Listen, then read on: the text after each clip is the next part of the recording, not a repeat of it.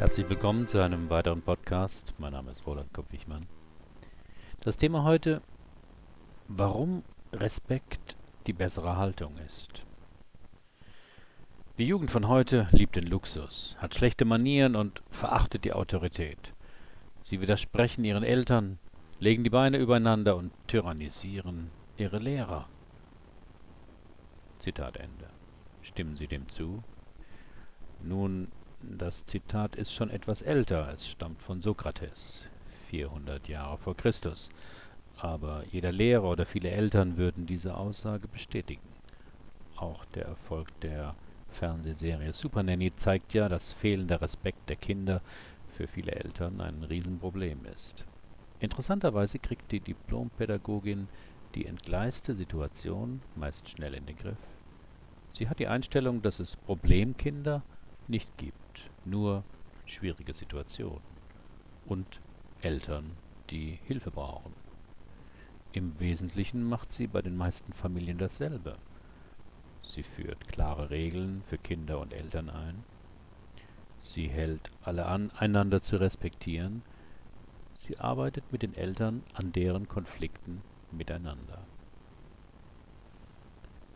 Respekt hat ja heutzutage bei vielen Menschen keinen guten Klang. Es erinnert viele an überholte Vorstellungen von Gehorsam, Klappe halten und Unterwerfung.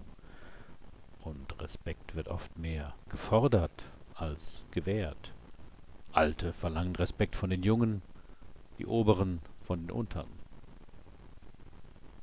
Zitat Doch Respekt kommt in seinem lateinischen Ursprung von respectus, bedeutet also so viel wie zurücksehen und berücksichtigen, hat also weniger mit Gehorsam und Unterordnung zu tun als mit Begriffen wie Höflichkeit, Anerkennung, Würde, Achtsamkeit, Rücksichtnahme und Fairness, schreibt Wolf Lotter in seinem lesenswerten Beitrag in Brand 1.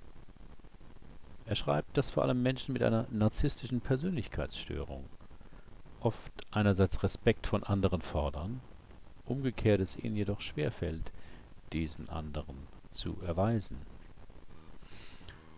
Ein Mensch mit einem solch neurotischen Narzissmus, es gibt ja auch die gesunde Form, hat erstens ein grandioses Verständnis der eigenen Wichtigkeit, übertreibt etwa Leistungen und Talente, erwartet ohne entsprechende Leistungen als überlegen anerkannt zu werden ist zweitens stark eingenommen von Phantasien grenzenlosen Erfolgs, Macht, Brillanz, Schönheit oder idealer Liebe. Glaubt drittens von sich besonders und einzigartig zu sein und nur von anderen besonderen oder hochgestellten Menschen oder Institutionen verstanden zu werden oder mit diesen verkehren zu müssen. Benötigt viertens exzessive Bewunderung. Legt fünftens ein Anspruchsdenken an den Tag, das heißt, er hat übertriebene Erwartungen auf eine besonders günstige Behandlung oder automatisches Eingehen auf die eigenen Erwartungen. Ist sechstens in zwischenmenschlichen Beziehungen ausbeuterisch, das heißt, er zieht Nutzen aus anderen, um eigene Ziele zu erreichen. Jemand mit einer narzisstischen Persönlichkeitsstörung zeigt siebtens einen Mangel an Empathie. Er ist nicht bereit, die Gefühle oder Bedürfnisse anderer zu erkennen oder anzuerkennen oder sich mit ihnen zu identifizieren.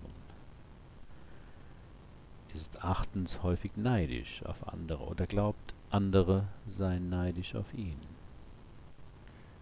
Und neuntens zeigt arrogante, hochmütige Verhaltensweisen oder Einsichten. Ob Berlusconi, van Gaal oder von Gutenberg, der Glaube an die eigene Gottähnlichkeit macht das Eingestehen von Fehlern schier unmöglich. Deshalb können aufgedeckte Verhaltensweisen in deren Augen auch nur mediale Schmutzkampagnen entspringen. Vielleicht ist Ihnen jetzt auch jemand aus Ihrem Berufs- oder Privatleben eingefallen, dessen Verhalten Sie schon immer störte.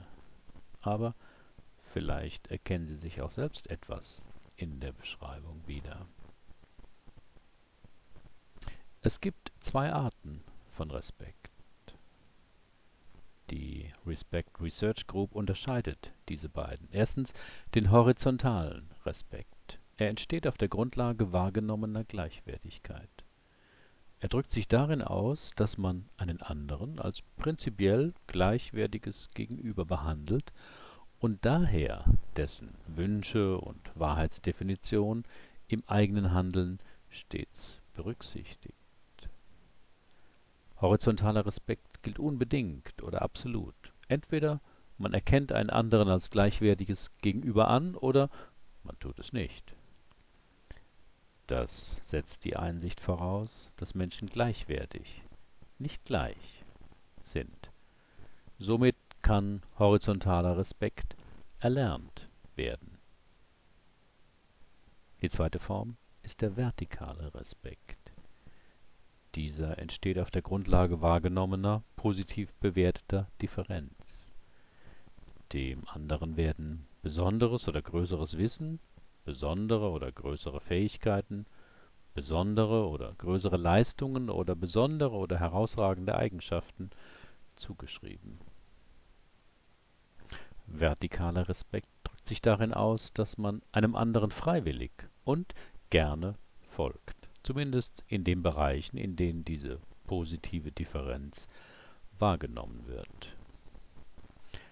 Vertikaler Respekt gilt bedingt oder graduell in dem Maß, in dem man beim anderen besondere, größere oder bessere Ausprägungen in Wissen, Fähigkeiten, Leistungen oder Eigenschaften wahrnimmt, wird dieser andere respektiert. Vertikaler Respekt ist in Firmen oder Organisationen wichtig, denn dadurch funktionieren sie reibungsloser. Durch vertikalen Respekt wird signalisiert, dass man sich freiwillig unterordnet. In Konflikten verlieren viele den Respekt.